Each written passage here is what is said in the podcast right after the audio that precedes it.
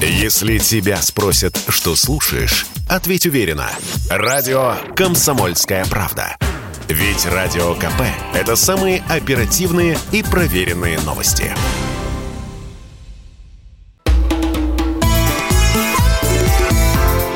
«Национальный вопрос» Приветствуем всех, кто слушает радиостанцию «Комсомольская правда» и программу «Национальный вопрос». Сегодня с вами а, ведущие. А, это журналист международного отдела «Комсомольской правды» Евгений Умеренков. Евгений, день добрый.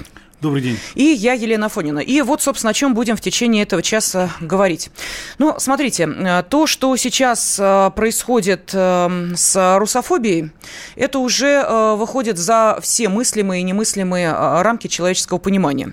Когда звучат заявления о том, и не просто заявления, но уже и начинаются действия, что русские это люди отнюдь не те, которые вообще должны жить на этой планете, и Э, президента страны надо было бы уничтожить, то тут, э, естественно, возникает вопрос о все ли э, готовы поддаться этой русофобской истерии, и если не все, то каким образом на это отвечать? Кстати, этот вопрос я могу задать и нашим радиослушателям, что Россия может противопоставить на эту волну русофобии, которая просто захлестывает Европу и Америку. Неприятные инциденты происходят, причем происходят там, где даже взяты под особую охрану э, службами безопасности, ну, например, наши посольства. Э, несколько таких случаев произошло э, и в Австрии, и во Франции. Вот во Франции неизвестные подобрались к зданию посольства России, облили его краской. В Литве было совершено нападение на сотрудника посольства Министерства иностранных дел. И плюс к этому еще и в Германии тоже, как мы понимаем, проходят, ну, мягко говоря, не самые лучшие акции. Например, не дай русскому войти в ресторан, э, русские продукты с 50% скидкой больше покупать не будем. Ну, чем-то это, знаете ли, вот очень неприятным попахивает, таким вот душком э, того э, времени, Второй мировой. Евгений, что еще вот в Германии? Ну, тон задают лидеры страны. Вот в одном из последних интервью министр обороны Крамп Каренбауэр Э, дала понять, что э, мы, то есть НАТО, готовы применить э, в том числе ядерное оружие для сдерживания России в Прибалтике и регионе Черного моря. Но первая скрипка, конечно, у канцлера Олафа Шольца. Значит, два момента. Первый, значит, он сделал громкое заявление о том, что курс дипломатический разворачивается на 180%. Значит, теперь без стеснения Германия собирается поставлять летальное оружие Э, на Украину, э, э, повышает свои расходы на оборону и укрепляет армию. И самое возмутительное то, что он попытался снять с Германии историческую вину за развязывание Второй мировой. То есть Э, в его представлении э, то, что сделала э, Россия, защищая свои интересы на Украине, это, так сказать, переплюнуло все, так сказать, скромные успехи Гитлера. Но есть в сети одно, так сказать, упоминание которое помогает понять, почему он так выражается. Это вот примерно близко к тексту, как он э, откровенничал э, в одном из своих предыдущих интервью. Мой дедушка Э, рассказывал об э, украинском гостеприимстве. Жалел только, что не дошел до Крыма. Ну, вы понимаете, он там был не в качестве туриста. Даже после освобождения из тюрьмы долго вспоминал вкус галушек со сметаной. Ну, вы знаете, Евгений, могу сказать, что я тоже натыкалась на вот эту информацию, но в официальных источниках э, дед Олафа Шольца был э, железнодорожным рабочим. Поэтому не знаю, насколько достоверно вот то, э, собственно, что вы сейчас процитировали. Это, что называется, в прошлом самого Шольца, пусть там кому надо копаются. У нас вопрос, что происходит сегодня. Депутат Бундестага от партии «Альтернатива для Германии» Евгений Шмидт с нами на связи. Евгений, здравствуйте. Здравствуйте. Здравствуйте. Здравствуйте. Давайте мы, собственно, начнем даже не с э, русофобии, обязательно об этом поговорим. Э, у нас вопрос. Вот мы здесь э, видим кадры, которые, ну, честно говоря, нас как-то, ну, это я сейчас мягко скажу, удивляют. Это когда с трезубами, с нацистскими, по факту, лозунгами проходят те, кто бежал из Украины, причем массово по улицам городов Германии – а, и русскоязычные, снимающие это, говорят, ну ничего себе, мы такого никогда не видели, чтобы у нас такое было, это действительно для Германии сейчас является чем-то неожиданным. И поведение украинских так называемых беженцев, ну, я э, еще раз говорю, что, безусловно, там есть и старики, и женщины, и дети, которые э, бегут в Европу, но если вспомнить э, кадры из Польши, где польский полицейский увидел, кто приехал в автобусе, а там одни дюжие мужики, и дальше он на таком хорошем польском, знаете, матерке говорит, а где женщины и дети? Так вот, давайте вернемся к Германии. Вот эти э, беженцы, это стало чем-то э, новым для Германии? Э, ну, безусловно, беженцы это всегда э, какая-то нагрузка на общество. То есть до сих пор мы видели беженцев это молодых э, мужчин арабского происхождения, которые якобы бежали э, от каких-то там войн и угнетений. Теперь же, конечно, в СМИ вот поменялась вся эта картинка на 180 градусов, то есть теперь бегут все-таки и женщины, и дети вот от конфликта на Украине что, конечно же, э, дает обывателю ну, совершенно другое представление. То есть, действительно, теперь э, люди, которые э, не которые не военно обязанного, скажем так, возраста и пола, а именно то население, цивильное население, которое, возможно, действительно оно э, каким-то образом было задето этим конфликтом. То есть, э, Евгений, простите, могу ли я предположить, что к вам, вот те, кто приезжает в Польшу, в Молдавию на Лексусах с женой и собачкой в семиместной машине и не берут с собой людей с границы для того, чтобы их элементарно до города довести, то есть к вам приезжают другие беженцы. Вот это другие люди, это только старики, только женщины и те, кто э, в вашей же подземке в Берлине устраивает, а это видео тоже у нас э, гуляет, когда русский, оказавшийся русским, машинист э, поезда подземки выходит и начинает укробандеровцу объяснять, где он находится, и шел бы он на Украину воевать, понимаете, вот это тоже есть. Или, может быть, вы этого не видите? Вот у меня просто вопрос. Э, ну да, я, конечно же, не занимаюсь вопросом приема и размещения беженцев. Я э, черпаю информацию, как и большинство э, обывателей из СМИ или из интернета. То есть здесь я вам говорю, что именно картина такая, что к нам все-таки большей частью женщины и дети приезжают. Э, по поводу перегибов, конечно же, они имеются, имелись и раньше, и будут и сейчас иметься. Но вот, э, к сожалению, факты усиливающейся русофобии, да, это действительно я могу подтвердить, это их, их здесь сейчас э, на каждом углу можно услышать и увидеть. То есть те русскоязычные люди, которые здесь уже давно проживают, я не говорю обязательно русские, то есть это могут быть и немцы из Казахстана, но почему-то их всех под одну гребенку, как Э, агентов Путина сейчас здесь рассматривают. Конечно же, этим людям сейчас э, непросто в данной, в данной сложившейся вот ситуации. Ну, И нас... таких случаев, да, я могу очень много процитировать. Ну, хорошо, приведите несколько примеров.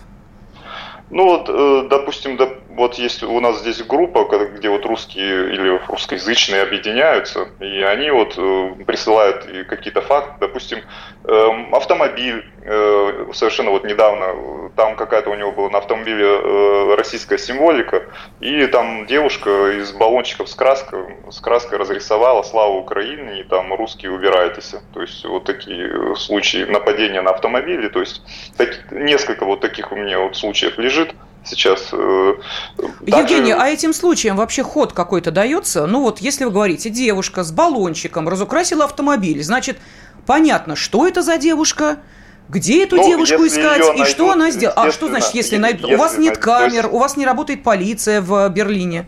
Я, я сужу только вот о, о комментариях этого нет, владельца Евгений, этого автомобиля. Простите, то есть он я этого... почему нет, я почему спрашиваю, у вас полиция работает по этим случаям или нет? Тут мне трудно сказать. Полиция у нас, как правило, тоже избирательно работает. То есть, если дело касается каких-то политически мотивированных э, преступлений, то тут, э, да, не все очень просто. Я бы еще вот хотел пару случаев упомянуть. То есть, простите, то есть, если допустим... я приеду и на территории Германии, я русская, решу выяснить отношения с украинцем, крепко его избив, ну, допустим, я просто говорю, ну, представим себе ситуацию, то мне ничего не будет, а, потому что полиция сочтет это политически мотивированной разборкой. Я правильно понимаю? Нет, неправильно. Нет, То почему? Есть, если вас поймают, то, естественно, вы получите надлежащее наказание. Нет, меня Но... не поймают. Я убегу, я быстро бегаю. И если что, искать меня поймают, никто не будет, да? Хорошо. Вам, если вам украинец на территории Германии совершает то же самое действие в отношении немца, русского и так далее, что будет украинцу за эти действия? Я думаю, э, здесь все-таки не стоит э, как бы полицию э, вмешивать вот в эти политические разборки. Я думаю, полиция все-таки беспристрастно обойдется. Другое дело суды. То есть суды, конечно же, они могут как-то ну, скажем так, смягчить или усилить наказание в зависимости Ох, от Евгений, уважаемый, как же вам сложно сейчас вот отвечать на наши вопросы. Я представляю, как вам мучительно сложно это делать. Э, по одной простой причине. Вот смотрите, посол э, нашей страны в ФРГ Сергей Нечаев уже заявляет официально, что Берлин должен предотвратить дискриминацию россиян. И ну, соответствующая нота говорю, направлена в МИД. Есть, Вы понимаете? А, конечно. А вы говорите, что полиция не предпринимает никаких шагов, потому что искать никого не будут, потому что это политически окрашенное деяние, и, соответственно, ну чего а, тут, собственно, руки марать? Ну, хорошо, ну, тогда у меня вопрос. На ц... сказал, ц... я, Хорошо, Евгений. мои слова видоизменили. Нет, я почему? Сказал, что полиция, Евгений, конечно, я это... Да нет, по-моему, поймает, все корректно было. Если поймают преступника, так, конечно... А роль, его... роль полиции э, именно в этом и заключается. Э, ловить э, преступников и пресекать их действия. Да, Евгений, давайте мы с вами продолжим общение, с вашего позволения, буквально через три минуты. Оставайтесь с нами на связи, потому что очень интересно еще про шествия поговорить, на которых звучат практически перелицованные нацистские лозунги. Если тебя спросят, что слушаешь, ответь уверенно. Радио «Комсомольская правда». Ведь Радио КП – это истории и сюжеты о людях, которые обсуждает весь мир.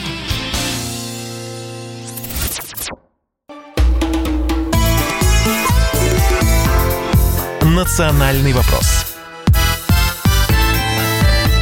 Журналист международного отдела «Комсомольской правды» Евгений Умеренков, э, я Елена Афонина в студии, и мы продолжаем э, выяснять, э, насколько велик накал русофобии за рубежом, ну и, собственно, как ведут себя украинские беженцы, которые с удивительной стороны открываются для некоторых европейских стран.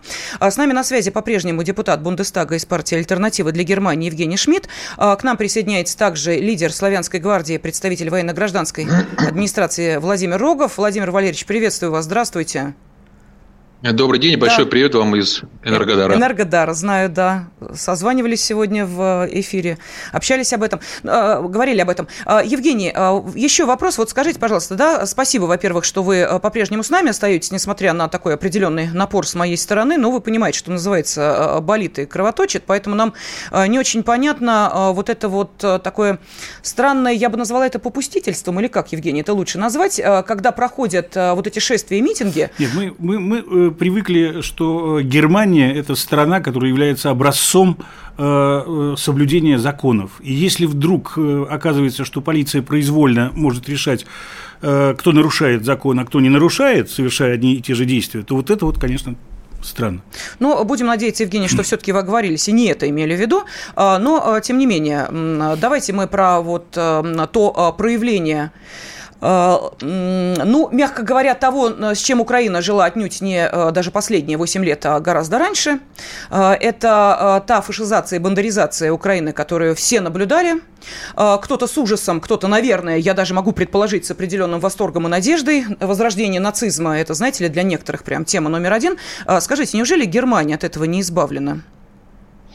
Эм, давайте я сначала только небольшой комментарий касаемо да, законности в Германии. То есть э, то, что для вас Германия выглядела страной, э, где законы соблюдались и выполнялись, это совершенно не так. Эта картинка, она совершенно не, не соответствует действительности. То есть на протяжении уже многих лет наша партия подвергается различного рода гонениям, то есть оппозиция продвигается гонение. Никакой демократии в Германии в, нормальном понимании нету. То есть здесь и идет вот навязывание единого мнения, то есть того, которое представлено правящей верхушкой. А все остальные мнения политические, они подавляются всеми силами и в интернете, и в СМИ, и также в, в том числе физическими нападениями на представителей вот э, какого-то, на всех инакомыслящих, скажем так. То есть ни о какой, ни о какой тут э, торжестве закона и справедливости не может быть и речи. Соответственно, и не стоит ожидать, что и полиция, особенно суды, будут э, как-то вот э, совершенно справедливо или как-то по букве закона принимать решения. Хорошо, давайте вернемся к бандеропоклонникам, которые в Германии вдруг неожиданно начинают чуть ли не зиговать и выкрикивать вот эти доусложные лозунги, которые очень сильно напоминают нацистскую Германию. Никого Знаете, это не смущает? Я, я в данном случае могу только э, комментировать вещи, которые я сам видел и где-то наблюдал. То есть мне эти факты пока еще, к счастью, не знакомы. Единственное, я вот э, по пути из Бундестага в свое бюро э, прошелся по шествию в поддержку Украины – Э, совершенно мирное шествие, в, большинство, э, в большинстве своем состоящее из берлинцев. Единственное, что меня немножко, конечно, покоробило, это э, какие-то лозунги, скажем так, оскорбительные лозунги в адрес России, в адрес президента Путина. То есть я считаю, что на мирных шествиях и на демократических такого не должно быть. То есть если кто-то как-то чем-то недоволен, особенно политической ситуации, то все-таки лозунги должны быть довольно-таки а вот сдержанными. Если не о лозунгах, а о приветствии, да, Э, принятым э, на Украине сейчас. Вот мы помним, что буквально несколько недель назад э, министр иностранных дел ФРГ Бербок, она вот, ну, я даже не знаю, как сказать, прокукарекала, пропела, да, до нее была такая тетя при власти Даля Грибоускайте, да, из примерных комсомольцев и в партийных, Литве. да, в Литве. Она тоже, когда приезжала на Украину, всегда вот слава, вы понимаете, да, а э, в ответ они Зиг Хайль говорят фактически. Это вот никого не смущает? Ну, к сожалению, наш министр иностранных дел нынешний, вот эта вами упомянутая госпожа, она не отличается ни интеллектом, ни какой-то осведомленностью, совершенно случайный человек э, на посту министра иностранных дел. Э, очень жаль, и особенно в такое критическое время, что нашу страну представляет настолько узкообразованный, mm-hmm. узколобый человек. Да, мне, мне пря- прямо стыдно. Когда сказали, что этот человек будет представлять нашу страну на внешней арене, мне было действительно стыдно за, за Германию.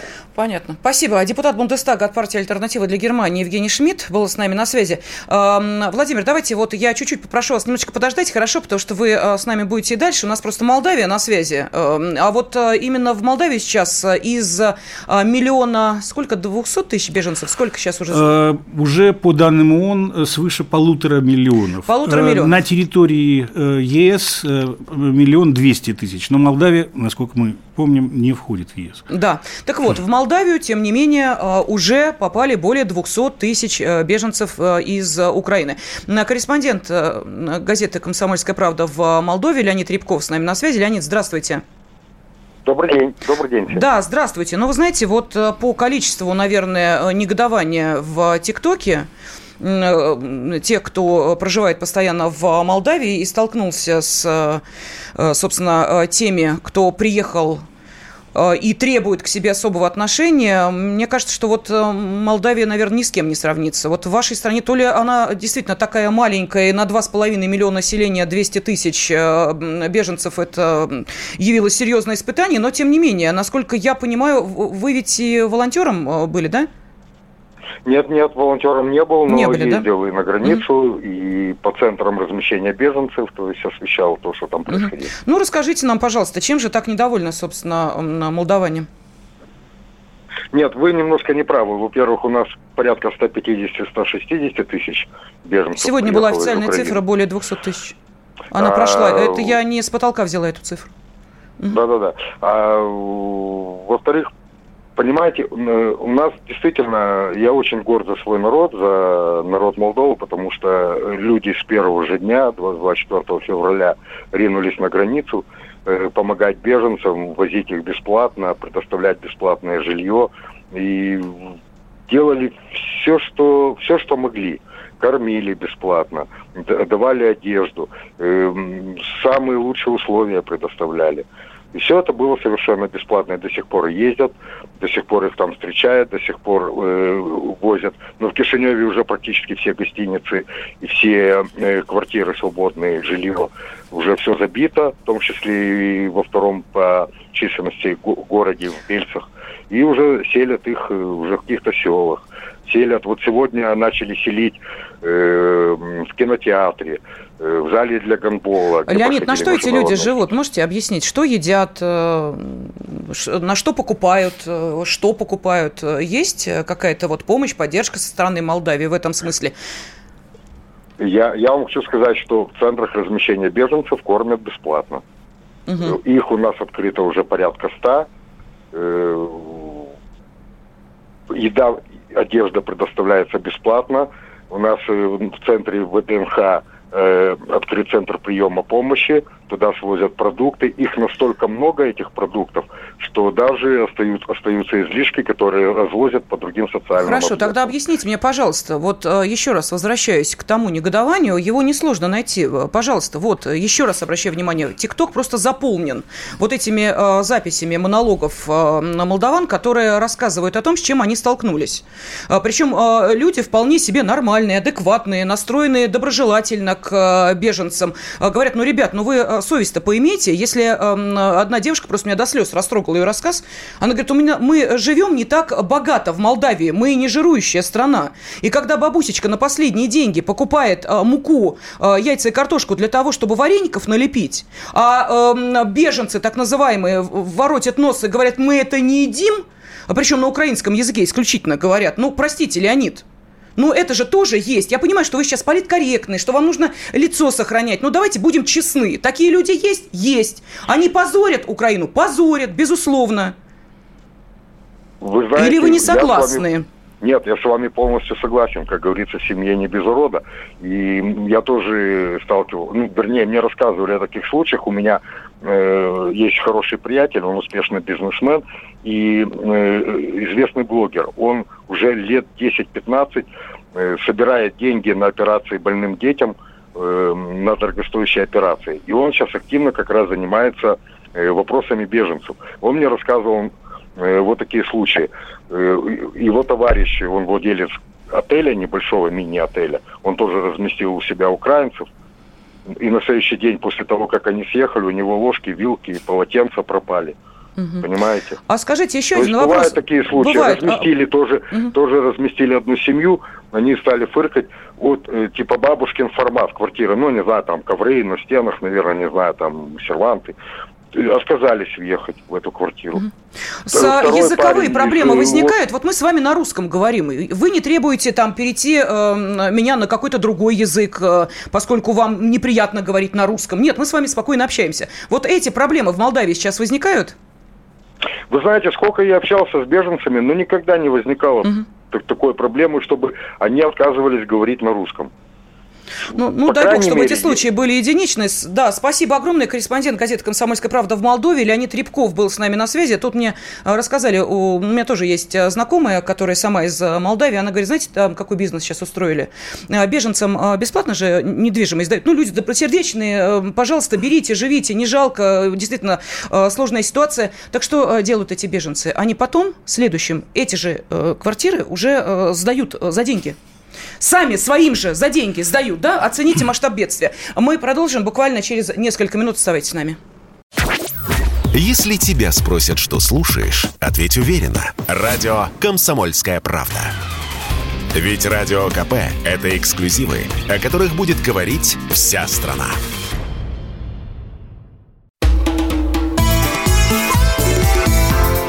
«Национальный вопрос» Журналист международного отдела «Комсомольской правды» Евгений Умеренков, э, я Елена Афонина. Мы в студии в прямом эфире. Хочу обратить на это внимание. Поэтому, пожалуйста, э, на WhatsApp, Viber, Telegram, SMS плюс 7 967 200 ровно 9702 можете ответить, э, отправить ответ на вопрос, что нам делать с этой русофобией. Константин написал, они враги никогда не успокоятся, будут врать, вредить нам и мешать. Почему? Да потому что их зло берет и зависть гложет, что у нас большая и богатая территория. Вот и лезут они, и лезут. Надо наплевать на эту вражескую всякую грязь. И очень много сообщений из Казахстана, которые рассказывают о том, какой всплеск русофобии там вдруг неожиданно появился. Уважаемые э, граждане Казахстана, которые слушают радиостанцию «Комсомольская правда», я вас уверяю, что через 15 минут мы обязательно об этом поговорим и выйдем с Казахстаном на связь, для того, чтобы понять, что происходит в этой стране, которая не так давно практически спасли силы ОДКБ. Ну ладно, об этом э, чуть позже. А, Владимир Рогов также с нами на связи. Владимир, прошу прощения, что не давала вам слова. А, слушали, слушали и про Германию, и про Молдавию, но есть э, что сказать по этому поводу? Ну, что можно сказать по этому поводу? Вы знаете, не помню кто, говорят, что Бисмарк сказал, но я сомневаюсь. Но были хорошие слова, сказанные по отношению к политическим украинцам, то есть к тем русским, которые отказываются от своего имени исторического. Э, что они наиболее неистово кусают руку, которая их топчет, и наиболее неистово лижут сапог, который их топчет. Вот, к сожалению, это исторические правило всегда подтверждалось э, в отношении вот, политического украинства как антирусского проекта. И то, что происходит сегодня в Молдавии, э, вот вы правильно говорили, там, когда э, украинские как бы беженцы, да, говорили, мы цены ему. Вот именно так это звучит на украинской мове, не совсем на украинском, а на таком галицком акценте, да, вот не, на галицком, а. на галинском диалекте более характерно для Западной Украины. То есть э, я, я могу привести историю, я услышал, что вы говорите про Казахстан, не, вот про сейчас... Казахстан чуть позже, Владимир. Там у нас э, будет Нет, специальный человек будет из Казахстана. По поводу беженцев, угу. да, вот тех, кто не замечал войну и убийство своих соотечественников. Есть такое понятие как э, э, соучастие, не оказание помощи в тяжелой ситуации и так далее. Да? Вот именно вот эти люди 8 лет были соучастниками преступления, делали вид, что они не, не видят десятки тысяч убитых и то, что происходило на Донбассе. А то, что сейчас они воротят нос от жилья, которое им дают, э, от той помощи и так далее, но это вполне логично. Так вот, на Ближнем Востоке сейчас в одной из стран произошла история, когда национально сведомые, озабоченные, отравленные украинским национализмом э, беженцы-туристы, очень небедные, напали на бедных э, граждан Казахстана, которые славянской наружности, да, и они были приняты за русских людей. И уже местная полиция Мухабарат, спецслужба, была вынуждена их оттягивать Э, забирать в кутузку и объяснять, что кричать то, что резать кому-то голову и так далее, нельзя по законам этой страны. Это вот сейчас история, которую мне рассказали граждане той страны, сказали, теперь мы понимаем, с кем вы воюете, что происходит. Угу. То есть это вот просто пример, что даже далеко от Украины уже люди начинают понимать сущность э, украинского национализма, того нацизма и той отравы, э, которая сегодня попала в головы Э, тысячи тысяч наших соотечественников. Поэтому денацификация, демилитаризация просто необходима. Вы знаете, вот вы э, заговорили о тех э, призывах, которые звучат из, собственно, ртов вот этих укропатриотов, но я сейчас, Евгений, вспомнила совершенно другое. Американские сенаторы ну, американские сенаторы, конечно, удивляют больше больше, чем журналисты, эксперты.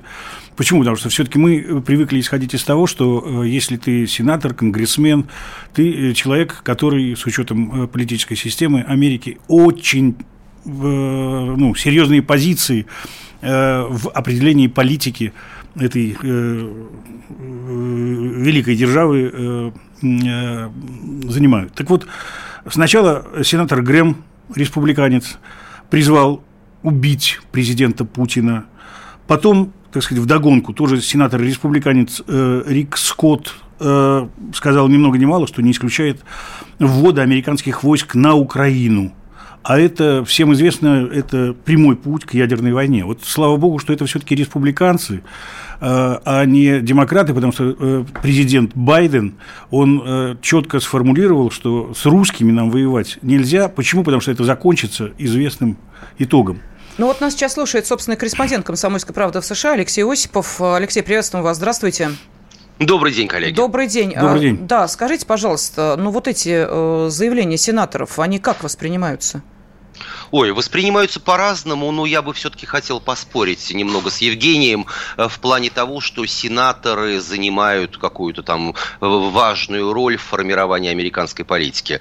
Я всегда предлагаю вот э, собеседникам, читателям, зрителям, слушателям, в том числе и в Америке, коренным американцам, назвать, ну, хотя бы десяток имен тех конгрессменов, тех сенаторов, членов Палаты представителей, которых они знают. И, как правило, пальцы на одной руке заканчиваются, э, включая э, именем сенатора Грэма. Это люди, которые, в общем, делают э, свою карьеру в профессиональной политике, но одни выбирают такую невидимую работу, корпеть над законами, а другие выдавать на гора разного рода заявления. Ну, как бы своеобразный аналог Владимира Вольфовича Жириновского, когда человек узнаваем, я имею в виду вот политик парламентского уровня.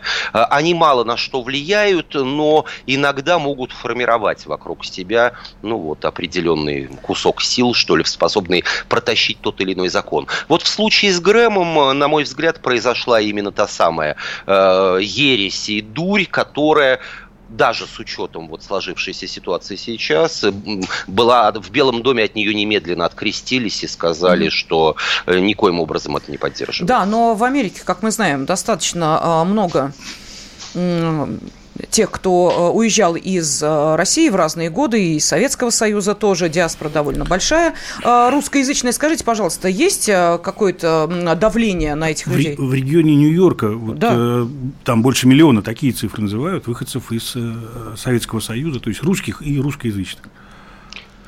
Ну, это давление оказывалось на протяжении многих лет. Вспомним недавние события, которые произошли еще до начала э, спецоперации российских войск на Украине, когда был разгромлен э, Координационный совет э, Организации российских соотечественников. Э, к этому велось, э, эта работа велась давно, э, достаточно активно, а в последние месяцы давление лишь возрастало.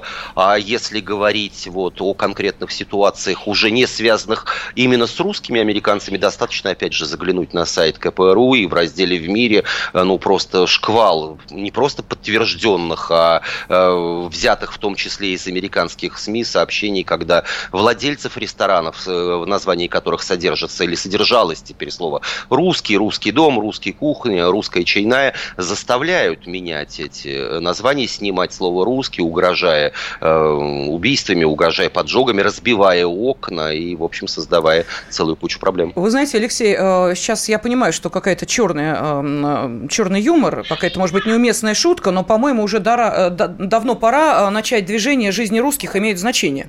Спасибо. Собственный корреспондент «Комсомольской правды» в США Алексей Осипов был с нами на связи. Давайте перенесемся в Италию. Собственный корреспондент «Комсомолки» в Италии Татьяна Огнева-Сальвони с нами. Татьяна, здравствуйте. Здравствуйте, бонжорно. Да. да, и вам бонжорно тоже. Что, по-русски уже не говорим? Э, говорим и по-русски, и по-итальянски. Хорошо, замечательно. А, тут э, появилась информация, что э, министр иностранных дел вашей страны объявил буквально вот в пятницу, что Италия приступила к процедуре конфискации имущества российских олигархов.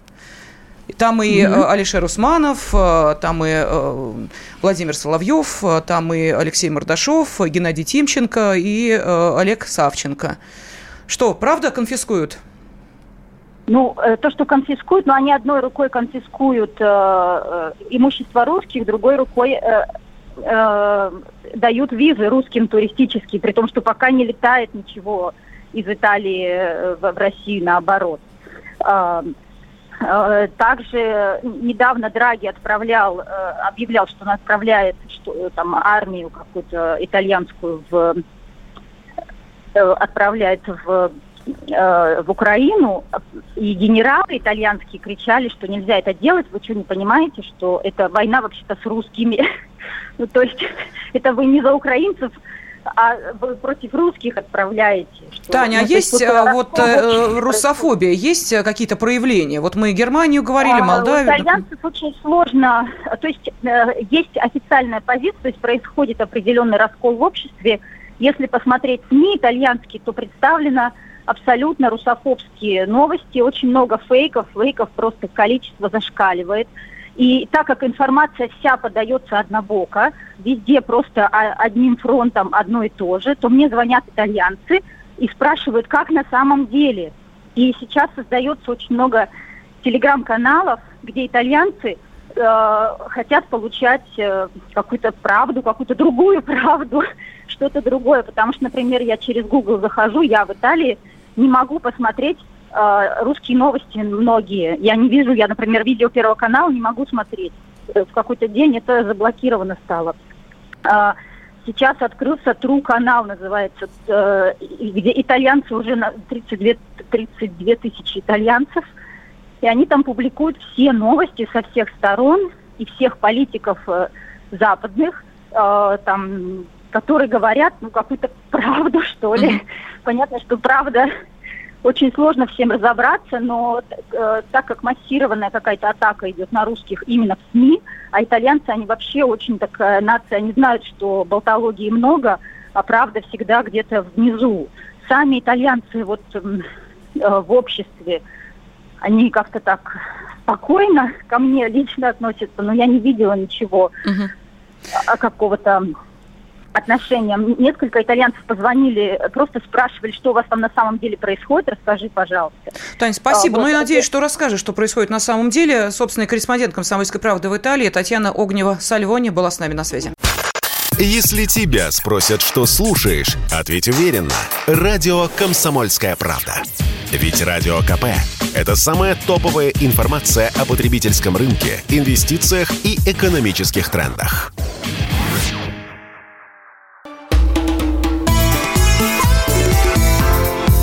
«Национальный вопрос» В студии э, журналист Международного отдела «Комсомольской правды» Евгений Умиренков. Я Елена Афонина. На связи с нами лидер Славянской гвардии, представитель военно-гражданской администрации Владимир Рогов. А, Владимир, ну, мало времени вам уделяем сегодня, уж простите. А тем не менее, новости важные. Вы сейчас в Энергодаре, да? Да, совершенно верно. Освобожденном. Да, безусловно, освобожденным, все нормально, э, относительно мирно и спокойно, потому что ни один из, мир, из э, из гражданских людей не погиб и не ранен. Это признание мэра. Э, все желающие могут найти у меня в телеграм-канале, это видео выложено. Э, мало того, надо понимать, что в Энергодаре была очень серьезная ситуация по той простой причине, что именно этот город должен был быть городом колоссальной провокации и техногенной катастрофы, э, в которой должны были обвинить Россию. Сначала была попытка удара РСЗО ракетными системами залпового огня с северного берега, ну, с правого берега Днепра, контролируемого режимом Зеленского. Выехало пять э, систем, но мы провели операцию «Гласность». И, слава богу, в силу ряда еще э, военно-технического характера вещей, э, эти машины не отработали по э, станции. Э, затем э, было прям целое, целое шоу да, с прямым эфиром и так далее, с рассказом, что сейчас все взрывается, все пропало, выходом Зеленского в эфир тоже, слава богу, не получилось.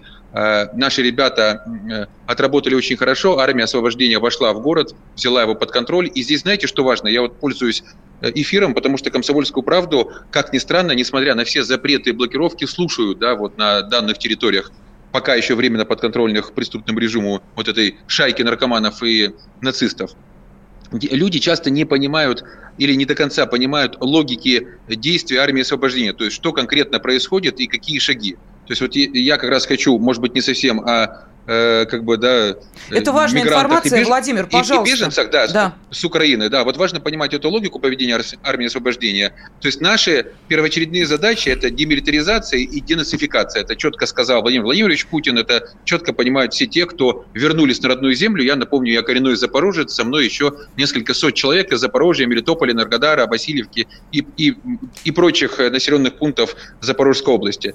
Так вот, для скорейшего достижения демилитаризации и денацификации реализуется следующий алгоритм. Потому что везде наши люди, даже если эти люди отравлены да, вот, нацизмом или истерией, или э, вот этим информационно-психологическими операциями, поверьте, я, живя вот в этой информационной среде, я сейчас могу открывать только то, что могут открывать э, жители, да, вот подконтрольных Зеленскому территорий. Ну, это сумасшествие, да, вот нет никаких каналов, нет никаких сайтов, нет никаких Владимир, там, времени мало, пожалуйста, соцсетей. если можно, коротко. Да, да, хорошо. Три шага, три шага. Первое. Э, в населенном пункте, где нет оружия, армия э, проходит дальше. Она ничего не делает вообще в этом населенном пункте. Если в населенном пункте есть оружие, то он блокируется, и те, у кого оружие, разоружаются. Если есть оружие, из него ведется огонь по армии освобождения, то огневые позиции уничтожаются максимально аккуратно, корректно, потому что дан приказ не отрабатывать из, тяжелого, из тяжелой техники по жилым кварталам и там, где могут находиться мирные люди. Именно поэтому сейчас заложники взяты жители Харькова, Мариуполя, и сейчас готовится колоссальная катастрофа в Запорожье, потому что в моем родном городе э, заминированы четыре моста через Днепр и Днепрогэс. И Днепрогэс – это техногенная катастрофа. Это 40-метровый слой э, воды, представляете, с миллионами миллионами тонн. И в случае взрыва эта вся вода хлынет вниз. А в Нижнем Бьефе живут люди вдоль берегов Днепра. Это реально страшно и серьезно. Поэтому, обращаясь к людям, я э, к местным жителям прошу вас, пожалуйста, находите места, да, э, э, где вы можете спастись, понимая, понимая, что сейчас ваши жизни в руках преступников, которые вас выпускать не будут. Они держат вас в заложниках. И с учетом того, что доблестные украинские боевики, подконтрольные Зеленскому, уже, по собственным признаниям, свыше 30 мостов взорвали да, во время отступления, Плюс что еще делают? Отрабатывают из тяжелой артиллерии, из РСЗО и так далее по жилым кварталам, которые они оставляют, когда отступают. Для того, чтобы было больше горя, для того, чтобы тяжелее проходила э, денацификация и наведение мирного порядка. Вот в Мелитополе Спасибо. мы сейчас порядок практически навели. Это второй город Запорожской области. Спасибо. Но впереди спасибо. серьезные события по Запорожью. Спасибо. Лидер Славянской гвардии, представитель военно-гражданской администрации Владимир Рогов. Э, все с вами, Россия с вами, не сомневайтесь в этом. Э, огромное спасибо, Владимир, вышли с нами на связь. Э, теперь я предлагаю, вы знаете, вот понять логику того, что происходит в Казахстане. Вот, казалось бы, да, э, страна, которая, ну, давайте вот положа руку на сердце, э, государственной страны э, спасла Россия в первую очередь. То, что происходило в январе, я думаю, все прекрасно помнят. Вот сейчас с нами на связь из Казахстана выходит Константин. Константин, здравствуйте. Добрый день. Добрый, Добрый день. день. Ну вот вы знаете, у нас в нашей ленте, э, куда приходят сообщения, очень много было сообщений именно из Казахстана. Я обратила на это внимание. Люди пишут, у нас происходит кошмар. Э, то, что э, задерживают машины со знаком Z. Полиция начинает привлекать людей к ответственности. Не напомня о событиях января в положительном ключе, тут же начинает опять же полиция. Что у вас происходит? Вы можете объяснить, как человек, который живет в Казахстане? Ну, вы знаете, я живу на самом деле на две страны, да, я гражданин России. Вот. Но могу сказать, что, да, сегодня прошел митинг, и это отвратительно, в поддержку Украине, да.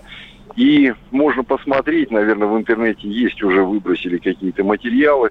И думаю, любой здравомыслящий человек, не обязательно иметь режиссерское образование, актерское, как у меня, для того, чтобы понять, что это совершенно неискренние какие-то выступления. Все это отчасти проплачено, отчасти из-за страха, э, так сказать, что Казахстану может быть гипотетически тоже у, у, угрожает то же самое, что и Украине, как, так сказать, ну, формируется в этих больных головах у этих людей, которые вышли туда. Все это, э, так сказать, аб- абсолютная ложь. Это люди неискренние, люди в поддержку не не боли на самом деле настоящие, они не переживают за людей, которые находятся на Украине под игом фашистским, да. Это люди, которые выполняют свою работу. Владимир, тогда у меня, о, простите, Константин, Константин, тогда у меня вопрос, да, да скажите, пожалуйста, а, а почему в таком случае? Но ведь э, сотрудники правоохранительных органов, они выполняют приказы. И э, если э, мы э, видим, а такие факты есть, люди об этом пишут, что с машин срывают буквы Z и привлекают людей к административной ответственности, значит, такой приказ был так действовать? Ну, полагаю, что да. Полагаю, что да. Но вот они пытаются усидеть на нескольких стульях одним седалищем. Это, в общем, как бы свойственно последнее время, так сказать, э, политики этого государства. Угу. Ну и а, то, что касается, а, да, у нас минута остается, к сожалению, а, перспектив. А, удастся раскачать эту лодку, как вы считаете, то, что практически получилось в январе? Я думаю, что не, хотелось бы в это верить, но есть все шансы, чтобы это произошло. Будет все зависеть и от политических переговоров, и от того, насколько, так сказать, будет какая-то работа идеологическая проведена со стороны, так сказать, России, угу. да, и культурные связи и все остальное, которых, подчеркиваю, нет – нет абсолютно практически никаких связей с Россией сегодня. Они э, молодые люди, которые поддаются под это искушение и выходят туда, э, так сказать, не, ну, они, так сказать, пользуются информацией, которую они черпают из, из, так сказать, из интернета, да, к сожалению. Да. Понятно. Спасибо. Константин из э, Казахстана был с нами на связи. Мы завершаем наш выпуск. Евгений Умеренков, Елена Афонина были с вами в прямом эфире. Национальный вопрос. Если тебя спросят, что слушаешь, ответь уверенно. Радио «Комсомольская правда». Ведь Радио КП – это самые оперативные и проверенные новости.